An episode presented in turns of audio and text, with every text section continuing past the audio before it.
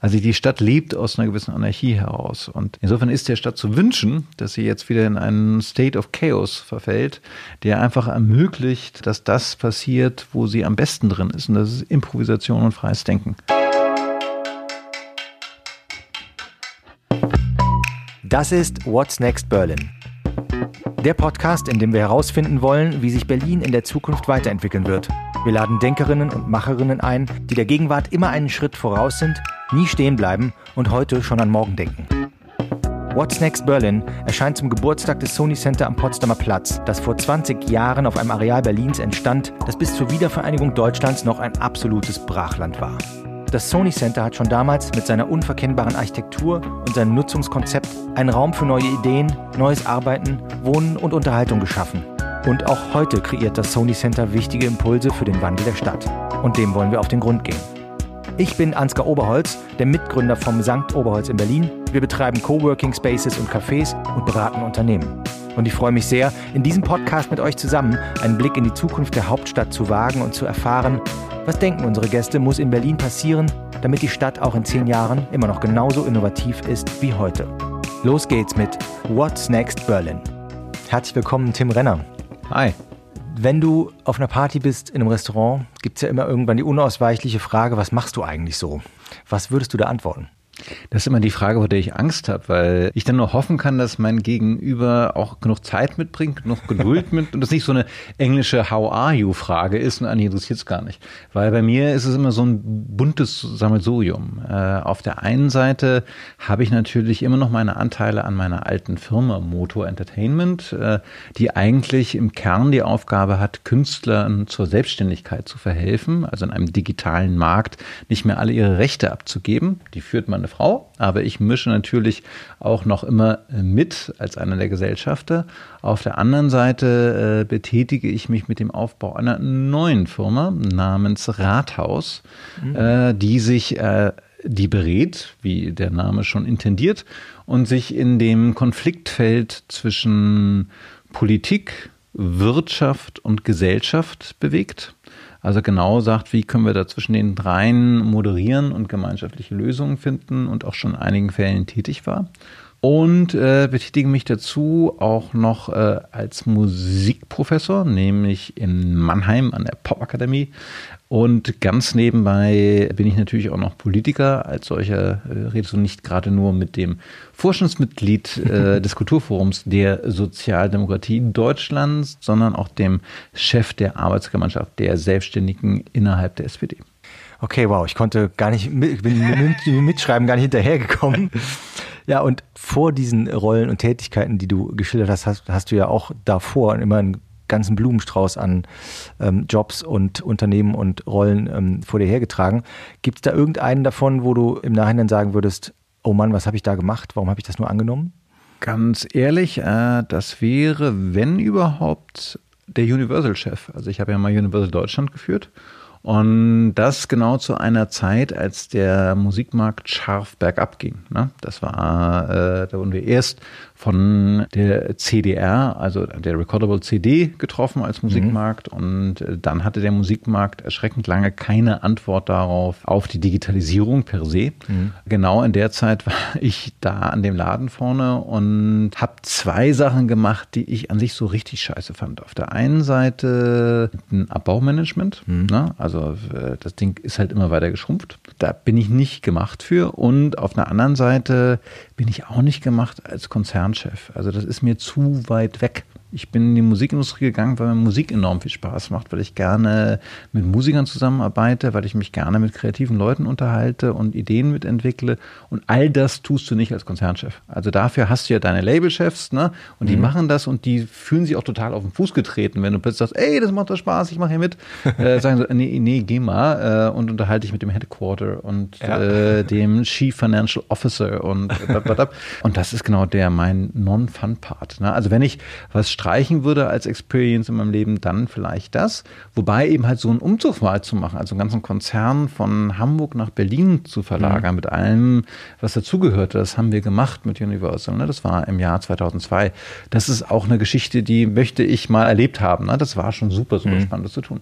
Ja, seid ihr auch ein, ein tolles Gebäude da an die Spree gezogen.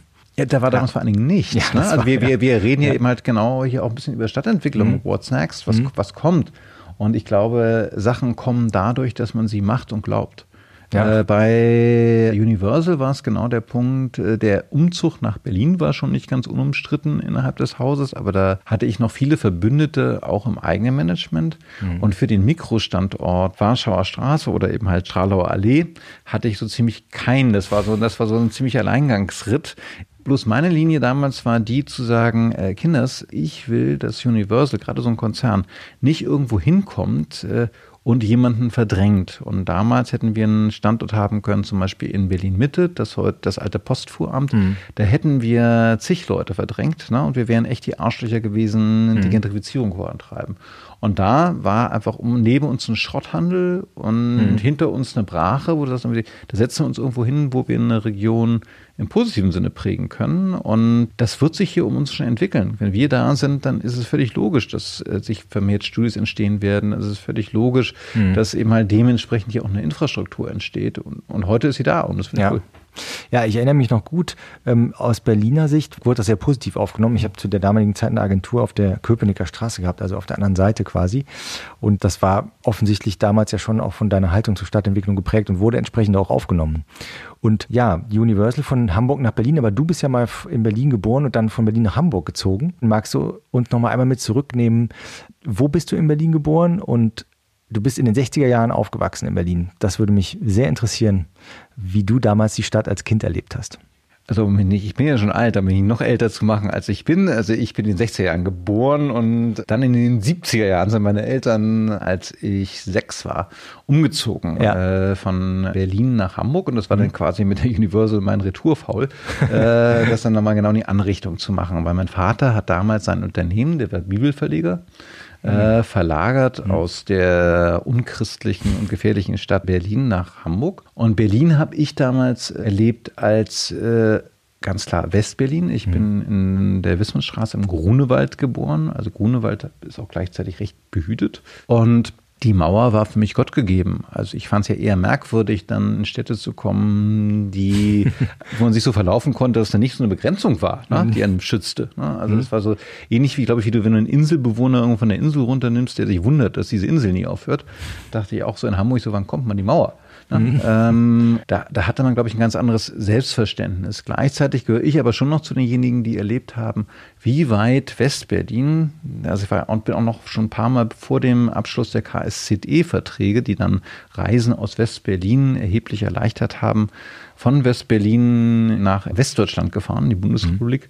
Das war damals echt ein Akt. Ne? Also da bist du auch mal locker vier Stunden an jeder Grenze gestanden. Und insofern hast du wahrscheinlich so eine Nettofahrzeit wahrscheinlich gehabt von zwölf Stunden dort oder dort. Ne? Und äh, das war die Hölle. Ja. Ne?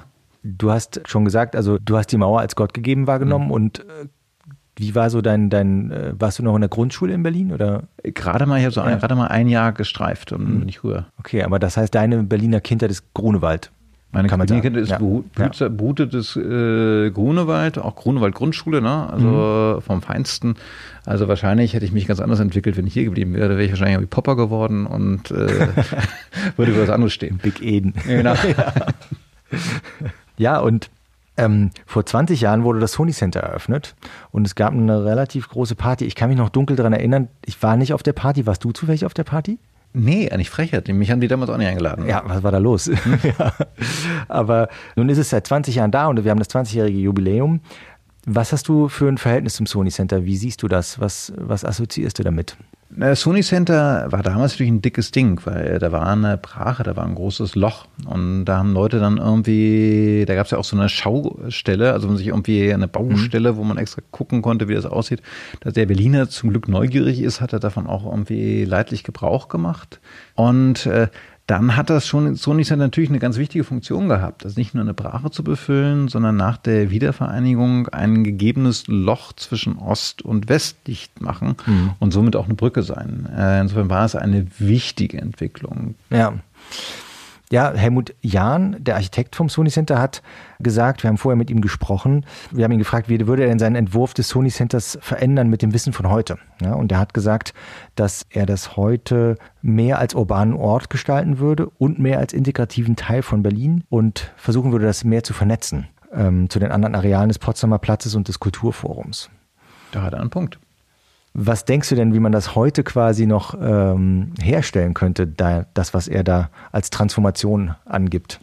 Nur durch mutige Maßnahmen. Also im Endeffekt äh, treffen sich da zwei Orte, die nicht ganz leicht zu bespielen sind. Ne? Also auch das Kulturforum, wenn du es anguckst, was eigentlich für ein spezieller und geil gelegener Ort hm. und wie wenig findet da statt. Ne? Also immer besonders äh, die Rampe, die eigentlich nur gut nutzbar ist für Skater und für den Rest nicht ganz so optimal ist. Äh, und dementsprechend sind eigentlich auch viel zu wenig Menschen da. Jetzt haben wir irgendwie wenigstens eine Parkmaßnahme bekommen vor der Philharmonie. Wir haben dahinter das Museum der Moderne, was entsteht. Aber eben halt äh, streng genommen sollte man wirklich überlegen, also welche Maßnahmen kann ich machen, die die Menschen dann auch da reinführen. Denn das ist streng genommen unternutzt. Ne? Das ist eigentlich kein Ort, äh, der sehr viel Aufenthalt hat, ne? mhm. der untouristisch ist. Klar, Touristen hängen da aber ab. Ja, das heißt aber akute Maßnahmen, also außer jetzt natürlich immobilienseitig einzugreifen, äh, was denkst du, was könnte man quasi programmatisch oder Na, pro programmatisch, programmatisch müsste man eigentlich, wenn man den Mut hat beim Sony Center sagen, äh, was sind die Values von Berlin? Die Values von Berlin sind ja äh, von der Nutzung, nicht das, was ich dort finde. Äh, ich finde bislang beim Sony Center in erster Linie internationale Systemgastronomie und ich finde einige Konzerne, im wichtigste Sanofi, die dort das Headquarter haben und eben halt eine internationale Spielzeugkette, die dort ein Angebot hat, was, äh, wenn man Vater von Kleinkindern ist, man sehr schnell als überteuert erleben darf. So, aber was ich gar nicht finde, sind Sachen, die jetzt wirklich Berlin wären. Ich finde gar nichts, was wirklich jenseits irgendwelcher wirtschaftlichen Nutzung einfach mal irgendwas machen Attitüde zu tun hat. Ich finde nichts, was Untergrund Kultur dort ist. Der Nachbar, die furchtbare Mall of Berlin, hat zum Beispiel den Tresor verdrängt. Also wieso nicht äh, wirklich mal für künstlerische Nutzung herzugeben und sei es nur Ateliers und ähnliche und Proberäume, Klar, wenn es ist ein, ist ein teurer Standort, ich kann da nicht Endlosfläche abgeben, aber wenn ich nur fünf Prozent der Fläche am Sony Center sagen würde, das ist für mich echt eine kreative, Berlin-originäre Nutzung, die ich günstig abgebe, so dass auch ein Ansgar Oberholz sagen würde, na gut, dann mache ich da auch nochmal einen kleinen Space, ne? Dann ist das viel mehr Berlin, als es jetzt Berlin ist. Das heißt also, du empfiehlst einen Teil der Flächen quasi subventioniert, kuratiert zu bespielen und dann zu schauen, dass die Berliner den Ort nochmal anders wahrnehmen und anders beleben. Richtig, ja. mhm. du musst eigentlich Berlin damit hinlenken und dann, glaube ich, tust du lustigerweise auch was wieder für den Tourismus, weil der Tourist will ja nicht da, also das kennst du von dir selbst. Also wenn wir irgendwo sind, wollen wir ja genau da nicht sein, wo die Touristen sind, sondern wir wollen da sein, wo der Milanese, der Lissabonner oder sonst was, ne, abhängt. Ja. Äh, uns sind total genervt, wenn wir uns dann beide treffen und denken, ach scheiße, treffe ich doch wieder die ganzen Berliner hier. Äh, wir suchen wir ja auch verzweifelt nach diesen Orten als Touristen. Ja. Und ich glaube, du tust sogar im touristischen Sinne was dafür, wenn du mhm. diesen Ort wieder sehr viel viel mehr den Berlinern zurückgeben würdest. Mhm. Und das würdest du dir am allerbesten hinkriegen, wenn du dich wirklich zusammensetzt mit den Nachbarn vom Kulturforum. Also eigentlich müsste da die Stiftung Preußischer Kulturbesitz ihren Hintern hochkriegen mhm. und eben halt einfach mal mitspielen. Mhm. Ne? Weil ich meine, es gibt doch solche Lösungen. Also guck, guck mhm. dir an, sowas wie das MQ in Wien, das Museumsquartier, wo einfach ja. alles Mögliche zusammenkommt. Von mhm. kommerzieller Nutzung über musealer Nutzung, und nebenan hast du auch noch ein sehr traditionelles Theater und das mischt sich dann abends also auf dem mhm. Platz. Also es sind nicht Monokulturen, ne? sondern eben halt das ist wild durcheinander. Ja. Ne? Das ist da natürlich sehr klar museal geprägt, mhm. aber das ist eben halt nebenan genau der Nachbar vom Kulturforum. Mhm. Und wie kriegt man da eine Verbindung hin, ne? dass die auch wirklich da noch hingehen? Oder dass im Idealfall auch Klabber, die sich plötzlich im Sony Raver, alt gewordene Raver wie ich, die sich plötzlich im Sony Center wiederfinden, dann noch rübergehen und noch abhängen auf dem mhm. Kulturforum Kulturforum und sich dort mhm. verschränken mit Menschen, die gerade aus der Philharmonie kommen. Mhm. Aber genau das ist doch Berlin. Ja. Was du umschreibst, klingt schon nach einer großen Aufgabe, aber nach einer machbaren Aufgabe. Es ist machbar. Ja. Du, ich glaube, du es die richtigen Leute an einen Tisch kriegen. Richtig, musst du an den Tisch kriegen und die Leute müssen den Mut haben. Also mhm. ich glaube immer, du kannst gerade in so einer Stadt wie Berlin, die immer wieder sich transformieren musste mhm. und auch äh, transformiert hat, kannst du sowas hinkriegen. Das wäre jetzt in Hamburg wo ich noch lange gelebt habe, viel, viel schwieriger. Mhm. Ne? Weil da sagt man, ach nö, mhm. das läuft doch und ist doch gut so und hier mhm. mal nicht so hier überhetzen und so. ja, und in, in, Berlin immer so, ey, ja klar. Also irgendwie, ja. es ist, wir können alles verändern. Denkst du, dass man eben die Bürger und, und die Stadt selber sozusagen, wie kann man die gut in Projekte in große Bauvorhaben mit äh, einbinden und beteiligen und mit in Entscheidungsprozesse nehmen. Das ist ja, das ist ja fast schon ein bisschen ausgeufert, ne? also was ja bis hin zu Stillstand auch, auch führt in manchen Projekten. Wir selber betreiben ja das äh, Bipart am Gleisträg. Ich weiß mhm. nicht, ob du das kennst. Da ist okay. ja das, die Berlo Brauerei ist die erste Pioniernutzung der urbanen Mitte, also eine große Entwicklung, die da stattfinden mhm. wird und das Bipart ist das zweite. Und das Bipart selber ist zum Beispiel ein Ort, wo Bürger, Startups, Politik und Konzerne gemeinsam in einem Coworking Space, ähm, das auch Gastronomie und Event und so weiter und Sport, also im Kleinen schon mal das testen und äh, überlegen dürfen zusammen, äh, was im Großen später passieren könnte. Was kennst du für, für ähm, Möglichkeiten der Bürgerbeteiligung? Welche hältst du für ähm, wirklich funktional und welche sind eben oft nur ähm, Sackgassen? Und ich war auch auf zwei, drei dieser Bürgerbeteiligungsabende das war jetzt nicht besonders konstruktiv, was da abgelaufen ist. Ne? Das war eher ähm, destruktiv. Was ist deine Antwort darauf? Also ich bin kein Freund der Partizipation, wie sie in Berlin gemacht wird. Weil äh, Partizipation erlebe ich in Berlin entweder als Showveranstaltung. Mhm. Wir haben doch zusammen gesprochen vorher, ne? Und es geht gar nicht rein oder als eben halt das, was ich als Schlimmstes erlebt habe in der Musikindustrie, nämlich den Bandwettbewerb oder das äh, Voting, weil es gewinnt immer das Mittelmaß. Mhm. Also ist doch völlig logisch, wenn wir uns beide Bands angucken und uns einigen müssen, dann äh, ist es der kleinste gemeinsame Nenner. Mhm. Also weiß Gott nicht der spannendste Musiker. Noch deutlicher zu erleben, bei jedem, der sich schon mal Voting-Shows im Fernsehen angeguckt hat, es gewinnt immer Scheiße, es gewinnt immer mhm. das Mittelmaß. Das, ja. ist, das ist logisch, dass das so ist. Mhm. Dasselbe passiert auch bei echten, ernst gemeinten Partizipationsveranstaltungen. Also irgendwann kommen so ganz rumme Kompromisse raus und es wird total langweilig und doof. Mhm. Äh, das kann man verhindern, indem man nicht Leute Sachen spielen lässt, die sie nicht sind. Mhm. Ich finde diese Veranstaltungen kontraproduktiv, wo Menschen, die keine Städteplaner sind, äh, Baukörper hin und her schieben und eben entscheiden sollen, wo das Hochhaus steht. Äh, why so? Die mhm. sind dafür nicht ausgebildet. Äh, aber ich finde äh, Veranstaltungen wichtig, die eigentlich erstmal die Anwohner einbinden mhm. und versuchen rauszufinden, welche Wünsche haben die, welche Ängste haben die, ne? bevor überhaupt irgendwas entwickelt wird. Und eigentlich ja. erstmal ein Leitbild zu entwickeln, so was wollen wir da? Wir wissen irgendwie, die Anwohner haben Angst da, da, da, mhm. davor, haben, wünschen sich la la la la. Und jetzt, äh, lieber Stadtentwickler, kommen mit Entwürfen, äh, die genau das berücksichtigen. Und da kannst du auch gerne die Anwohner, die du vorher befragt hast, nochmal ranholen und sagen, sag mal, sag mal, was findet ihr von denen jetzt hier am coolsten? Ne? Mhm. Und dir Feedback einziehen. Aber ich würde selbst da die noch immer nicht im Zweifel ententscheiden lassen, mhm. weil ich glaube, da braucht es eine äh, bei unserem Fall ist es eine Frau, eine, eine äh, die Stadtentwicklungschefin Frau Lüscher, die dann eigentlich eine finale Entscheidung machen müsste, so wie mhm. sie es auch in Zürich teilweise erfolgreich gemacht hat, oder eben halt der zuständige Mensch im Bezirk. Das heißt, du, du denkst, ähm, Bürgerbeteiligung sollte eher in Form eines Briefings und einer Bedarfsanalyse ja. stattfinden und auch nochmal in einer Feedbackschleife, aber auf keinen Fall äh, Entscheidungsgewalt haben. Ich finde es falsch, wenn sie mhm. Entscheidungsgewalt hat, weil äh, ich bin auch kein Fachmann für mhm. viele Sachen. Also ich bin irgendwie, ich irgendwie frag mich jetzt nicht irgendwie wie eine Auto, ich bin nicht mal Autofahrer, wie eine, eine Autostraße verlaufen soll, weil ich habe keine Ahnung. Ne? Äh, ich kann dir sagen, was ich mir für Fahrradwege wünsche. Ne? Ähm, aber ich bin auch kein Architekt und kenne nicht die Widrigkeiten oder die Folgekosten, die das und das macht. Ne? Ja. Ich kann dir gegenüber artikulieren, was ich geil finde, aber äh, ich kann nicht dafür verantwortlich mhm. sein, ob es umsetzbar ist. Ja, und du hast natürlich recht. Wir haben ja in manchen Stellen in Berlin so eine Art Konsensarchitektur. Mhm die dann einfach, die mag vielleicht noch, wenn sie errichtet wird, okay sein, aber meistens nach ein paar Jahren halt irgendwie wehtut.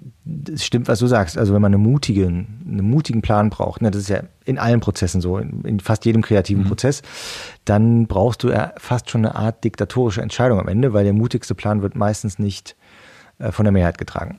Ohne das ist das, was du sagst. Genau, ja. ja. Also ohne, ohne einen Menschen, der immer gesagt hat, das ist es, ja. gibt es keine Beatles. Ne? Und wenn das ist, ja. das funktioniert so. Also es ist einfach, einfach, jemand haben, der dann einfach wirklich sagt, so. Und ja. der muss hier, der aber sollte schon belegt haben, dass er vorher sich mit ein paar Sachen beschäftigt hat und vor allen Dingen natürlich mit den Menschen, äh, die dort wohnen. Mhm. Weil das sind die und auch teilweise die, die dort arbeiten, weil das sind diejenigen, die du natürlich schon irgendwie abholen mhm. musst. Weil das mhm. ist ja die nächste Sache, wenn äh, ich der geilste Stadtentwickler der Welt bin und sage, boah, das ist aber eine super Idee für die urbane Mitte da am Gleisdreieck. Ja. Und die ganzen Menschen, die da schon sind, finden das totale Kacke. Mhm. Äh, dann wird, und ich habe kein Gefühl für die entwickelt, dann werden die es auch nie akzeptieren. Und dann mhm. ist das Ding schon von, zum vornherein zum Scheitern verurteilt. Es gibt manchmal Momente, wo man äh, sich dazu verleiten lässt, wenn man die Position hat, dann einfach sagen, irgendwie, fuck it, das ist mir jetzt zu anstrengend, ich entscheide einfach. Habe ich auch einmal spektakulär gemacht. Äh, die Entscheidung hieß Chris Dörken. Und dann weißt du schlicht und einfach, äh, dass wird dann im System nicht akzeptiert. Mhm. Und das ist in dem Moment schon zum Scheitern verurteilt. Ne? Mhm. Da habe ich selbst einen Fehler gemacht. Und dass solche Sachen passieren. Ne? Das heißt aber, vielleicht können wir kurz drüber sprechen. Chris Durkin ähm, als Intendant der Volksbühne, vielleicht äh, erzähl es am besten selber. Was hast du denn da entschieden eigentlich? ja, das kannst du mir nicht besser erzählen. Und, und warum, das interessiert mich natürlich sehr, warum ähm, ist das dann so gescheitert und hast du es geahnt? Äh, also ich, ich glaube, die Entscheidung erstmal war die richtige, daran zu gehen, wo sich irgendwie ewig keiner getraut hat, zu sagen, ähm, deutsche Stadttheater lebt eigentlich daraus, dass du auch wechselnde Intendanz hast. Und mhm. wir hatten irgendwie einen Intendanten, den Herr Peimann, äh, der war schon fast ein halbes Jahrhundert im Job und einem, der war nachher auch faktisch ein halbes Jahrhundert im Job, der äh, Herr Kastorf, äh, beides Intendanten mit, mit gigantischen Verdiensten, keine Frage. Also, ähm, aber eben halt bleibt natürlich ein Haus künstlerisch mehr oder weniger stehen, wenn es dann irgendwann immer nur von einem gemacht wird. Ähm, nun ist die, die, muss man bei der Volksbühne dazu nehmen, anders als bei der, beim Berliner Ensemble, das ist natürlich in sich Mikrokosmos. Ne? Und äh, es wurde sehr schnell klar, dass du jetzt irgendwie, wenn du dich beginnst mit den, was ich vorhin gesagt habe, mit den, als wie ein Stadtentwickler, mit den Anrainern zu beschäftigen, mhm. wirst du von denen irgendwie keine Zustimmung bekommen zu irgendeiner Form der Innovation. Ne? Mhm. Äh, Angst vor Veränderung. Genau, es wird mhm. nicht, sich nichts verändern, sondern es gibt jetzt Mini-Kastorf. Ne? Mhm. Äh, und äh, dann habe ich einfach den, die, die Entscheidung zusammen mit meinem Team, zusammen mit dem Bürgermeister, der zuständige Kultursenator war, getroffen zu sagen, pff, da müssen wir das Ding größer denken und haben eigentlich gesagt, wie kann man so einen Erneuerungsraum in Berlin schaffen, zu dem wir auch Tempelhof mit reinnehmen und auch, um auch Tempelhof für die Kultur zu nehmen, ne? Mhm. indem wir auch Teile des Babylon-Kinos mit reinnehmen. Ne? Wie können wir jetzt eigentlich anfangen, das Ding Kultur hier größer und neuer zu denken und dafür eine Signalfigur zu nehmen? Und da haben wir dann Chris Dörkung genommen. Äh, von da an äh, wurde es irre schwierig. Ähm, und das hätte man sich denken können. Äh, jetzt haben wir eine unglaubliche Energie entfacht, das was schon wieder gut war. Ich fand die Volksbühne noch nie so gut, äh, wie als sie eben halt jetzt gegen Dagon kämpfen musste. Also das hat, man hat sie gemerkt, irgendwie die, die, die, äh, das Haus hat Kraft. Und äh, das Problem war aber natürlich, wenn du jemanden da reinbringst und nie vorher überlegt hast, wenn ich das gegen den Willen von denen mache, wie mache ich das denen schmackhaft? Wie baue ich ein Pfad, dass die sich annähern? Das war unser großer Fehler und auch mein, mhm. also ich muss verantworten, mein Fehler. Äh, dann weißt du, das Ding läuft gegen die Wand. Ne? Und allerspätestens natürlich in dem Moment, wo du dann einen Zuständigkeitswechsel bekommst, also eben halt einen anderen Kultursenator hat, der mit allem Recht der Welt sagt, so, pff, ich muss nicht jeden Scheiß mit vertreten, den mein Vorgänger gemacht hat. Ne? Mhm. Und äh, sich nicht mehr schützen vor den stellt, mhm. sodass der eben halt auch gar keinen Moderator mehr für den Prozess hat. Ja. Da hat der Mann schon verloren. Das heißt, ein gutes Beispiel für eine mutige Entscheidung, mhm. die aber dann natürlich sozusagen von dem System oder von der Organisation oder von der Community, wenn sie natürlich komplett abgestoßen wird, dann ähm, wird es schwierig oder wird nicht genutzt. Ne? Also wenn man jetzt an Gebäude denken würde, dann wird es halt nicht benutzt ja, und steht da wie ein Fremdkörper. Und äh, das ist natürlich ein, ein, schönes Bild. Ja, aber zurück zur, zur Stadtentwicklung. Was mich persönlich und auch bei dem, was wir treiben, ja, also wir, bespielen ja auch in Berlin immer wieder Orte. Wir, wir versuchen Orte auch wieder zu öffnen. Ne? Also fast jedes Haus, was wir bisher übernommen haben, haben wir auch eigentlich wieder geöffnet oder weiter offen gehalten und versuchen mit einer großen Offenheit das auch zugänglich zu machen. Und trotzdem wird uns auch manchmal äh, Gentrifizierung und Kapitalismus und so weiter vorgeworfen. Und ähm, wir haben jetzt jüngst in der, in der Glogauer Straße 2, das ist da ähm, direkt, da war der KitKat Club lange drin. Mhm. Der ist aber schon lange raus. Und da haben wir jetzt auch einen Coworking Space aufgemacht. Und ähm, ich habe das gepostet online und dann gab es gleich so, aha, ja, hier ähm, äh, Coworking verdrängt Clubkultur. Auch noch äh, hier ähm, Lutz von der Club Commission. Ja. Und ähm, dann Aber haben wir auch diskutiert. Der KitKat ist, das schon der KitKat ist schon gefühlten weg, ja. 15 Jahren in, im Sage. Der KitKat war ist schon, also wir haben ihn nicht verdrängt, ja. Mhm. Aber klar, also mhm. ähm, dass wir da jetzt Coworking machen können, ist natürlich äh, ein Faktor, dass da jetzt kein KitKat Club mehr in diesem mhm. Gebäude ist. Und ich selber, also mich selber, ja, ich versuche das immer Warst wieder. Warst du ein KitKat-Gänger oder? Weil du ich war da früher drin, ja. Okay. Haben wir das auch klargestellt. Ja. Aber das Interessante ist ja, wo liegt da dieser, dieser Sweet Spot ne, zwischen einer gesunden Veränderung oder Entwicklung oder ich sage immer gerne, sobald sich was verändert, schreien alle Gentrifizierung. Ja? Aber ich finde, zwischen Stillstand und Gentrifizierung, dazwischen liegt ja das, was man eigentlich Stadtentwicklung nennt. Ne? Und ich glaube, es gibt nichts Schlimmeres und gäbe auch für Berlin nichts Schlimmeres. Ich bin hier schon äh, seit Anfang der 90er. Natürlich sehnt man sich zurück, aber die Vorstellung, dass das immer noch alles so wäre wie Anfang der 90er, wäre, ist auch ganz schön gruselig. Ja? Und natürlich sieht man einige Entwicklungen, wo man denkt, musste das sein? Ja? Oder hätte man das nicht bewahren oder behüten können? Aber ich glaube, das ist ja so eine der Kernfrage der Stadtentwicklung, gerade für Berlin. Ne? Wie hält man das authentisch? Wo ist da der Sweet Spot für Entwicklung? Was ist schon Ausverkauf? Was ist da deine Antwort drauf? Also, was denkst du? Was ist da die Lösung? Ich glaube eben halt, die Antwort liegt wirklich genau in der Mitte. Also das das mhm. Schlimmste, was wir tun können, und das, das sehe ich aber leider auch Tendenzen für, dass in der Tat ganz viele Menschen das wollen, ist einfach eine Käseglocke drüber zu stülpen. Dass mhm. eine, wer eine Käseglocke über Sachen stülpen will, hat von Kultur keine Ahnung. Weil eben halt die Kultur erstickt dann. Sie kann mhm. sich nicht weiterentwickeln und äh, Stillstand ist für sie genauso schlimm wie auf einer anderen Seite, das wäre das andere Extrem, eben halt Turbokapitalismus äh, mit total neoliberaler Stadtpolitik. Mhm. Ne? Das wäre das andere furchtbare Extrem. Klar, da kann keine gute Kultur entstehen, wenn sie nur an Geld und nur an Wachstum gemessen wird. Ähm, Tod gehört zum Leben. Also eben halt, es wird natürlich auch immer wieder Clubs geben, die sich einfach nicht halten. Und das ist genau, übrigens gerade kann ich das als Hamburger mit Berliner Migrationshintergrund sehr gut erkennen. Ne? Ähm, wenn ich nach Hamburg zurückkomme, jetzt irgendwie nach ja auch schon wieder fast 20 Jahren in Berlin, es gibt hier immer noch den goldenen Pudel und alles mögliche. Also die Clubs sind sowas von stabil, aber deshalb auch sowas von langweilig, mhm. weil äh, alles so solide gebaut ist. Der Hamburger Kaufmann, der plant halt ordentlich. Und selbst Rocco Schamoni und äh, George Cameron planen dann einfach so ordentlich, dass das Ding hält. Und das ist, das ist in Berlin notorisch anders. Und das ist aber eine Qualität dieser Stadt. Also die Stadt lebt ja gerade aus der Improvisation, aus Sachen, wenn Versuch, es gibt Versuchsfelder und die brechen dann wieder zusammen, wenn die Sachen nicht klappen. Und natürlich klappen, das kennt man auch, wenn ich früher Künstler unter Vertrag genommen habe. Äh, jo, die, ein erfolgreicher A&R-Manager, also Künstler-Scout, mhm. hat einen Treffer von zehn Signings. Ne? Mhm. Nicht mehr. Ja. Das ist genauso bei jedem, der irgendwie einen Club, einen Café, eine neue mhm. Idee aufmacht, da geht ganz viel auch wieder da. Mhm. Also das gehört dazu, dass Sachen verschwinden. Aber wichtig ist, dass ich eben halt einmal Freiräume erhalte. Mhm. Und eben halt Freiräume vernichte ich auch mit einer Politik, die gnadenlose Bestandsgarantien gibt. Wenn mhm. dann immer nur das eine und das andere da sein darf, dann ist eben halt auch äh, kein Freiraum mehr da für neue Ideen. Ich glaube, eine gute Stadtpolitik ist eine, die dahin führt, dass ich wirklich eben halt Quoten habe für Räume, die entstehen müssen, die entwickelt äh, werden müssen ähm, von Menschen, die investieren. Ähm, dafür, dass ich äh, neue Kultur entwickeln kann, dass ich einfach günstig Räume anbiete.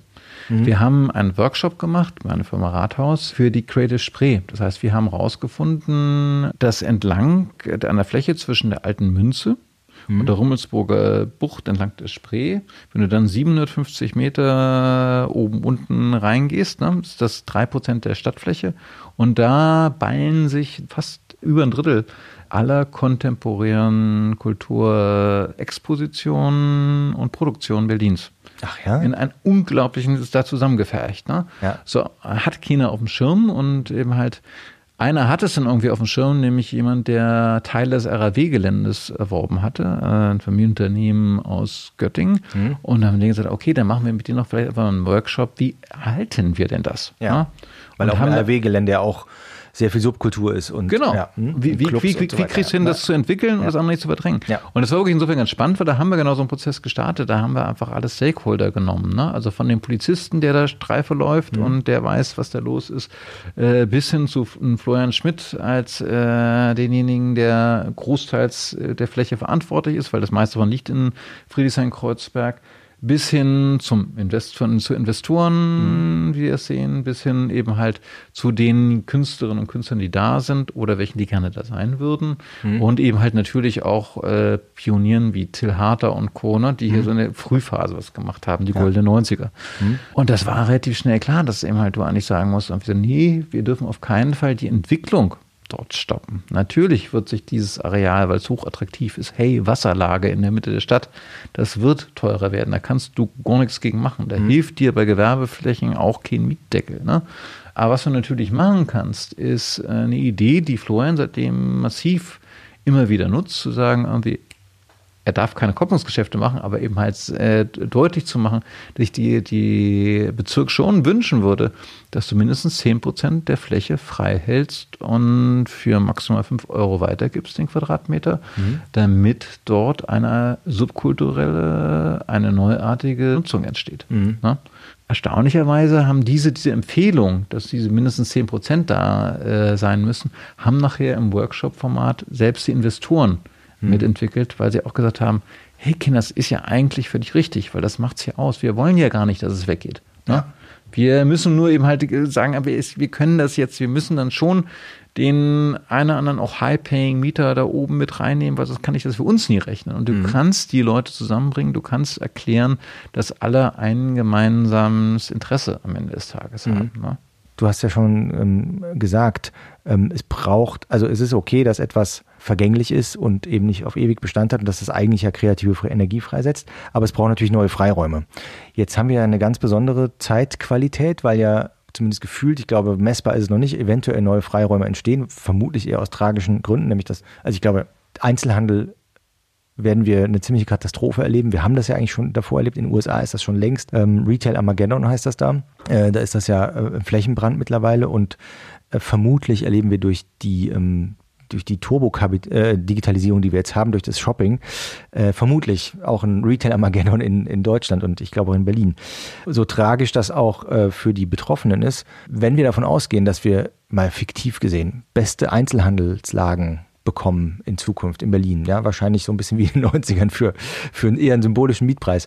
Was würdest du denken, wenn, was würde man da am besten für eine, äh, für eine Kuration oder für eine Regel sich überlegen, um genau solche Effekte äh, zu erzielen und vielleicht eben Lagen, die bis jetzt eher ein bisschen tot waren oder monokulturell betrieben wurden, wieder zum Leben erwecken würde. Was wäre ein Instrument dafür? Na, also das erste Instrument ist schon genannt. Also das erste Instrument ist natürlich Preis. Ne? Mhm. Das zweite Instrument ist das, was mein Lieblingswovereitsatz ist. Das ist ja nicht Berlin ist arm sexy. Ich finde den, den, der Lieblingswovereitsatz bei mir ist etwas komplexer. Der war, wenn wir schon kein Geld haben, müssen wir wegschauen können. Also eben halt wirklich auf Sachen zuzulassen, die es eigentlich so planungsrechtlich und überhaupt nicht geben dürfte. Und der wusste ganz genau, erinnere dich an den ganzen, die ganzen Clubs, die es ja aus den 90ern auch in die 2000er Jahre, wo er dann zuständig war, äh, geschaffen hatten, wo du sagst irgendwie so, oh, du willst nicht äh, drin sein, wenn da jemand so ein Feuer ausbricht. Das war natürlich gar keine geplante Notausgangssituation. Die totale Überforderung, die die Berliner Verwaltung auch gehabt hat äh, in den 90ern und den Nullern, war ja perfekt. Dadurch wurde eben halt vieles möglich. Berlin wurde schlechter dadurch, dass die Verwaltung irgendwann wieder Griff gefangen hatte und äh, anfing zu arbeiten. Mhm. Ähm, also die Stadt lebt aus einer gewissen Anarchie heraus. Und äh, mhm. insofern ist der Stadt zu wünschen, dass sie jetzt wieder in einen State of Chaos verfällt, der einfach ermöglicht, dass das passiert, wo sie am besten drin ist. Und das ist Improvisation und freies Denken. Mhm. Äh, und das sollte auch möglichst in solchen Plätzen passieren. Mhm. Wenn du es nicht hinkriegst, Improvisation und freies Denken, durch eine Gesamtsituation zu erzeugen, dann musst du sie ein bisschen künstlich erzeugen. Das mhm. kannst du zum Beispiel, indem du mutige Kurationsmodelle machst, ne? wo du irgendwie sagst, irgendwie so, nimm coole Menschen aus der Stadt, gib ihnen, die auch ein bisschen Erfahrung haben mit Räumen, mit Abläufen, gebe ihnen unterschiedliche Ecken und sage irgendwie, okay, da hast du da hinten die Tilhater-Ecke, da hast du da die Hegemann-Ecke, da hast du da die Oberholz-Ecke, ne? Und die haben aber die Aufgabe, ehrenamtlich oder gegen symbolischen Obolus oder gegen selbst einen Ort, den sie dafür mietfrei kriegen, mhm. das zu kuratieren, mhm. dafür zu sorgen, dass da coole Sachen reinkommen. Mhm. Und das würde ich dann aber wiederum auch alternieren lassen, um dann nicht ein Oberholz oder Harter oder Hegemann-Ghetto entstehen zu lassen. Würde ich sagen so, oh, okay, und jetzt Wechsel nach ein paar Jahren und jetzt ja. überprüft mal irgendwie, wie findet ihr denn das, was der mhm. andere da gemacht hat und re-engineer. Ne? Ja, klingt super. Also Oberholz-Ghetto, ich wäre dabei.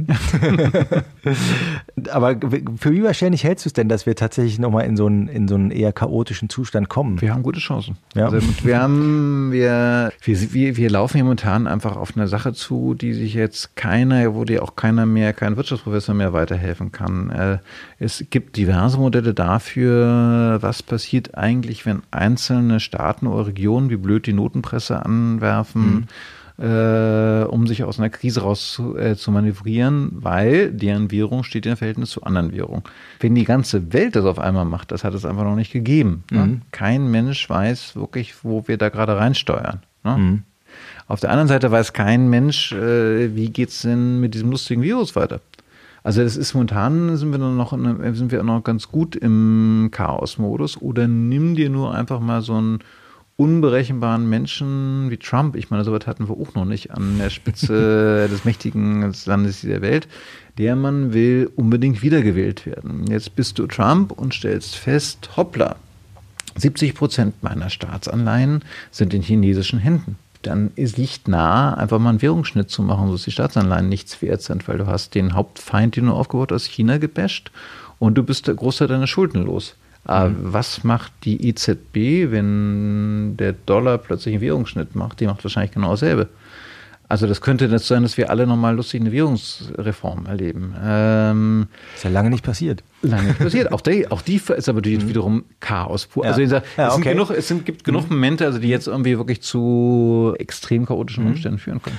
Okay, das heißt, du gehst davon aus, dass wir noch nicht die Talsohle an Kontrollverlust und an Unberechenbarkeit erreicht haben und dass da noch einiges kommen kann und dass das aber quasi stadtentwicklungstechnisch das Beste ist, was Berlin passieren kann. also normalerweise eben halt führen Kriege und Krisen dazu, dass eh überholte Systeme, Überkommenes äh, verschwinden wird. Mhm. Und das werde ich, wird, denke ich, immer nach Corona der Fall sein. Also das alles, was nicht in der digitalen Logik sich abbilden mhm. wird, das Armageddon des Einzelhandels, ja, das wird eintreten, mhm. ganz sicher. Und gleichzeitig eben halt äh, Turbokapitalismus, ich glaube, das ist vorbei danach. Ne? Also dies höher, schneller, weiter für alle. Nö. Finde ich das schlimm? Nö.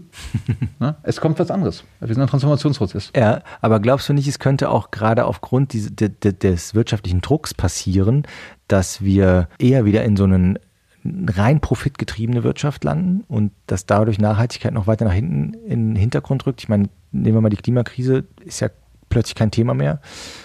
Glaubst du nicht, dafür gibt es auch eine Chance, dass es leider auch sozusagen in die andere Richtung wegrutscht? Ich bin ja ein notorischer Optimist, wie du vielleicht schon gemerkt hast. Die, ich bin auch da optimistisch, weil ich einfach sagen, irgendwie, äh, du bist Politiker, du willst wiedergewählt werden. Ist es da wirklich so schlau, jetzt das Thema nicht mitzudenken? Äh, und auch, äh, es ist ja extrem an der eigenen Legacy kratzend, wenn ich sage, eben halt, ich achte jetzt nicht darauf, beim Wiederaufbau der Wirtschaft, die Nacht beginnt, gezielt dort reinzugehen, wo ich Nachhaltigkeit vermute. Ne? Mhm. Ich meine, guck mal, ich habe selbst neulich, wie heißt der, Rieberger oder sowas, ich war ich beim morgens beim Sport, nicht natürlich nicht im Fitnesscenter, sondern bei mir zu Hause auf der Yogamatte. Und der erzählte im Hintergrund, äh, als Sprech Wirtschaftssprecher der CDU, dass er auch völlig gegen Subventionen für die Autoindustrie ist, äh, solange es nicht um E-Autos geht. Und ich war so, hey, mhm. also selbst die Ne? Insofern, nein, ich bin da immer noch optimistisch und ich hoffe, dass wir das einfach als Turnaround-Punkt nehmen. Vielleicht ja. ist der Coronavirus der letzte Wake-up-Call, den wir haben. Ne?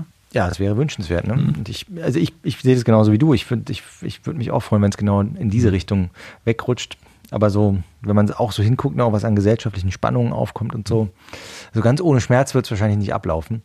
Aber jede, jede Transformation ist schmerzhaft. Also auch ein ja. Kind gebären ist schmerzhaft, aber nachher ja. steht was Tolles Neues. Ja, und wenn der Schmerz, Schmerz nachlässt, ist das Gefühl ja eigentlich ganz schön.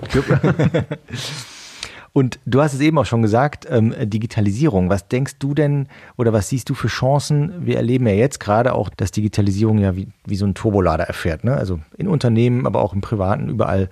Ähm, siehst du das durchweg als positiv an. Glaubst du, dass durch Digitalisierung auch Stadt eine neue Chance hat? Ob smarte Mobilität, smarte Energieversorgung, smarte Nutzung von Flächen. Ne? Also glaubst du, siehst du das eher als Gefahr, ne? weil eben der Einzelhandel stirbt, oder glaubst, siehst du die Digitalisierung eher als Chance für eine Stadtentwicklung? Ich sehe keine historische Berechtigung des Einzelhandels. Also eben halt alle Sachen befinden sich in der Transformation. Es gibt eine historische Berechtigung des Handels. Mhm. Ne?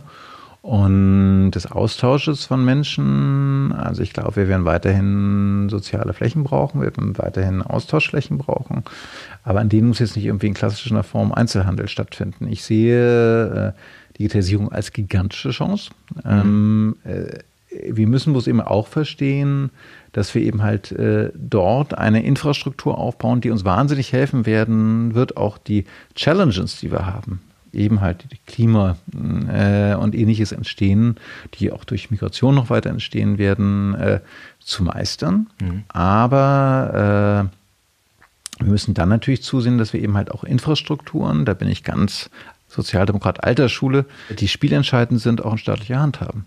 Also ich wünsche mir sehr wohl sowas wie ein State YouTube. Wieso haben wir es nicht längst? Wir haben irgendwie die ganzen großen öffentlich-rechtlichen Fernsehsender mit einem riesen Content-Archiv. Ne? Wenn die sagen YouTube, fuck you, das findet jetzt alles bei uns statt und nicht in blöden Mediatheken und sich da europaweit zusammenschließen, kriegst du einen Media-Kanal hin und wenn du dann gezielt beginnst, den wirklich zu befeuern und zu bearbeiten und Content versuchst immer mehr auch von Dritten dort zu binden, weil das ist, mhm. gehört zur Grundversorgung. Mhm. Es gehört zur Grundversorgung eigentlich, dass ich äh, den Menschen eine Plattform zur sozialen Austausch gebe, die werbefrei und algorithmusfrei ist, was eben halt so irgendwie die Pushen mhm. von Skandalen angeht. Ne? Also macht ein State Facebook. Ne? Also mhm. solche solche Geschichten, wo wir dann sagen, da muss jetzt als Staat den Arsch hochkriegen und dich auch vor allen Dingen mit Amerika anlegen, weil die werden es nicht lustig finden. Es sind laut amerikanische Infrastrukturen mal von einigen wenigen chinesischen Ausnahmen abgesehen, die betroffen wären von einer solchen Maßnahme. Mhm. Aber wenn du das sichergestellt hast, kannst du auch vieles, was sonst berechtigte Fragen sind in Sachen mhm. Datenschutz, viel, viel entspannter sehen, mhm. weil, hey, der Staat hat eh deine Daten. Ne? Mhm. Finde ich eine gute Idee, aber traust du denn einem State Facebook oder einer State Netflix sozusagen, ja, äh, traust du denn sozusagen der Struktur zu, auch ein, weil das funktioniert nur, wenn das Produkt auch gut und cool ist, das zu erschaffen? Oder würdest du nicht, würde man nicht auch eher sagen, wir brauchen da einfach einen smarten äh, Turnaround und smarte Verstrickung zwischen dem Staat und der Wirtschaft? Na klar, also du musst, du musst all sowas bitte nicht entwickeln lassen von den äh, sehr geschätzten, aber teilverbeamteten Mitarbeiterinnen und Mitarbeitern äh, dieser Anstalten, um Gottes Willen, sondern eben halt, du musst endlich gerade, musst eben halt solche Sachen anfangen äh, zu pitchen unter coolen Unternehmen, ja. ne, die es machen. Ja. Und darfst du ja nicht den beliebten Fehler machen, den äh, unsere Bundesregierung immer sehr gerne macht, wenn sie jetzt äh, sowas vergeben hat. Also nimm das berühmte, die berühmte Corona-App Mhm. Äh, die machen Tele die schon, Telekom und SAP. Ja, ja. Irgendwie ja. Telekom und SAP. Ja. Also wo du sagst, so, äh, sag mal, sorry Kinder, äh, wir haben hier in Deutschland, vor allen Dingen Berlin, einige der geilsten Startups. Wieso nicht die? Wieso diese beiden Giganten, die du eh noch größer machst, als sie eh schon sind, davon hast du nichts. Ne?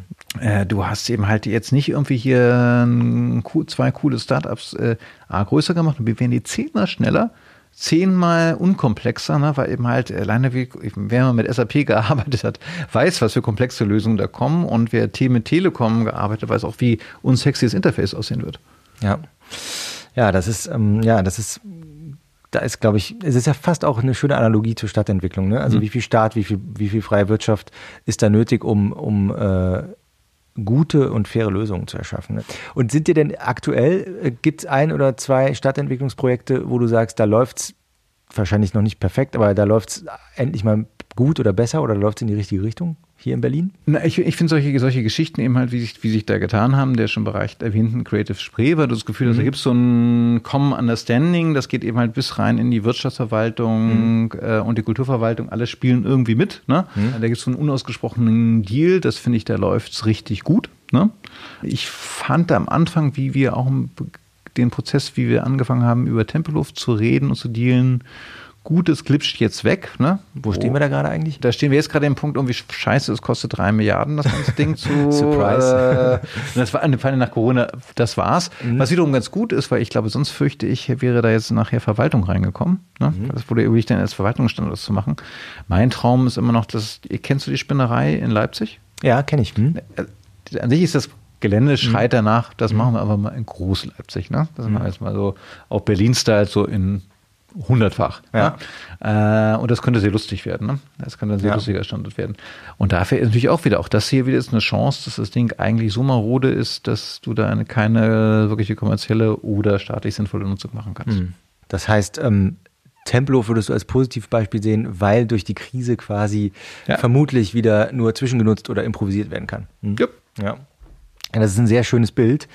Ähm, und damit würde ich eigentlich auch schon zu meiner letzten Frage kommen, Tim. Nämlich, in zehn Jahren, du und Berlin, ihr habt ja definitiv eine besondere Verbindung miteinander. Ich weiß nicht, vielleicht schuldet die Stadt dir was oder du der Stadt, ich weiß es nicht.